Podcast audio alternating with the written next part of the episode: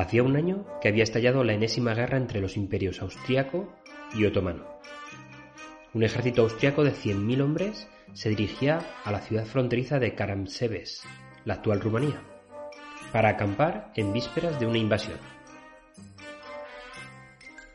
Los primeros en llegar fueron una vanguardia de caballería, con la misión de explorar y limpiar el territorio de posibles enemigos, pero no encontraron ni un soldado turco. En su lugar apareció un grupo de gitanos que vendían aguardiente, así que los soldados les compraron unos cuantos barriles, y empezaron a beber y a beber, mientras llegaban los refuerzos. Un tiempo después llegó un batallón de infantería, que solicitó su correspondiente trago de aguardiente. Sin embargo, los soldados, ya borrachos, se negaron a darles nada y construyeron barricadas en torno a los barriles.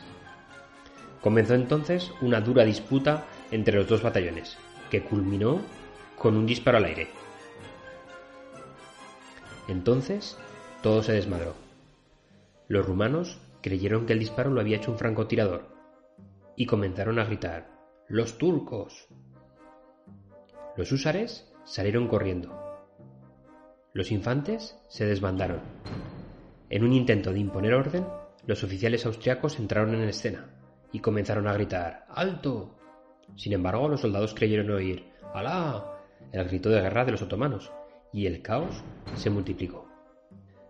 Coincidió entonces que llegaban otros grupos de tropas. No les entró la menor duda. Debía ser un ataque de la caballería turca.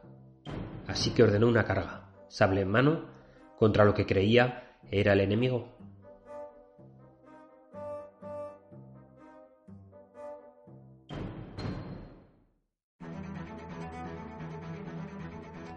Una presentación es en muchos de los casos un campo de batalla.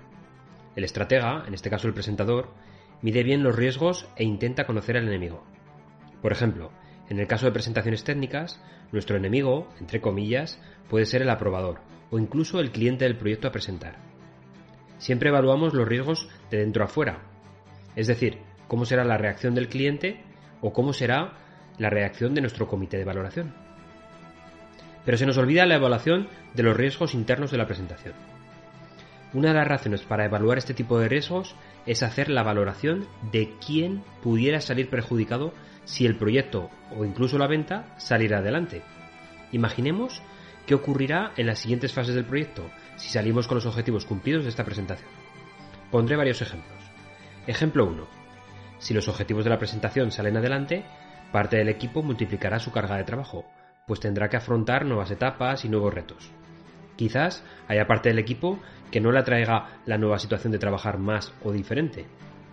Ejemplo 2.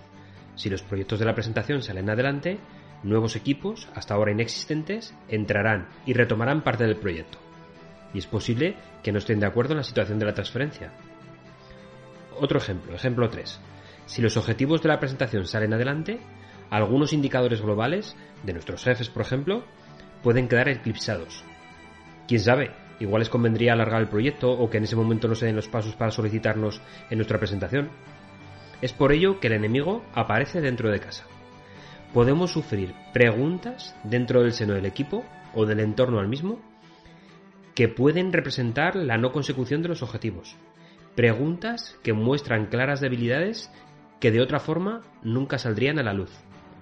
Fuego cruzado, fuego amigo.